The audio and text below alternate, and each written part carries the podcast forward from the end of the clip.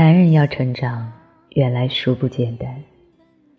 男人本性好玩，不受管束，不太理会别人的感受，容易爆发冲动和怒气。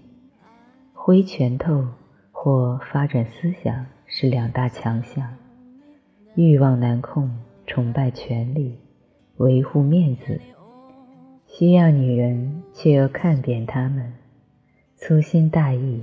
思维线性，没有照顾自己或别人的本能，一辈子也不想长大，停留在孩童心态，最怕责任，压抑很大，定力不足，忍痛能力薄弱，坚强不过是逞强，不易想念人，玩玩便睡，温饱满足。或被称赞后容易失控或忘形，无法感受复杂的情感，不知也不想知道爱是什么。总觉得女人想的太多，没注意到自己的凌乱和任性是令人忧心的源头。可以一个人的话，男人总是宁愿选择一个人过的。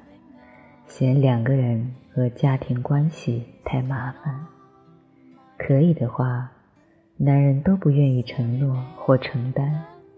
要不是有道德或法律这回事，男人永远第一个跑掉，自己过得好已是最合理的存在方式。男人要到最重要的人骤然离开了，狠狠伤害过亲密的人。或者面临大灾难，或奇耻大辱时，才醒觉自己其实并不只是动物，也不能只像动物一样的生活。原来责任和爱是由男人进化成为一个像样的人的执照。都说男人来此生是为学习爱的，这是成为一个合格的人的通道。爱是具体的照顾和成长，不只是抱抱亲亲或情欲的表现，而是学习和别人实实在在的相处的过程。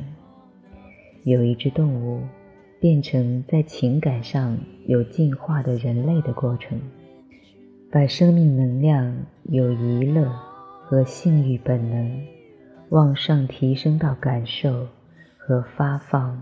爱与和平的新脉轮位置，这是男人传统的修行路向，女人却不一样。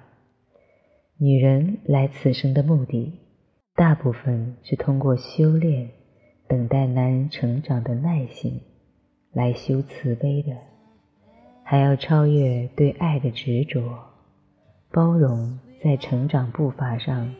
和自己有差异的男人，两性才能阴阳圆融。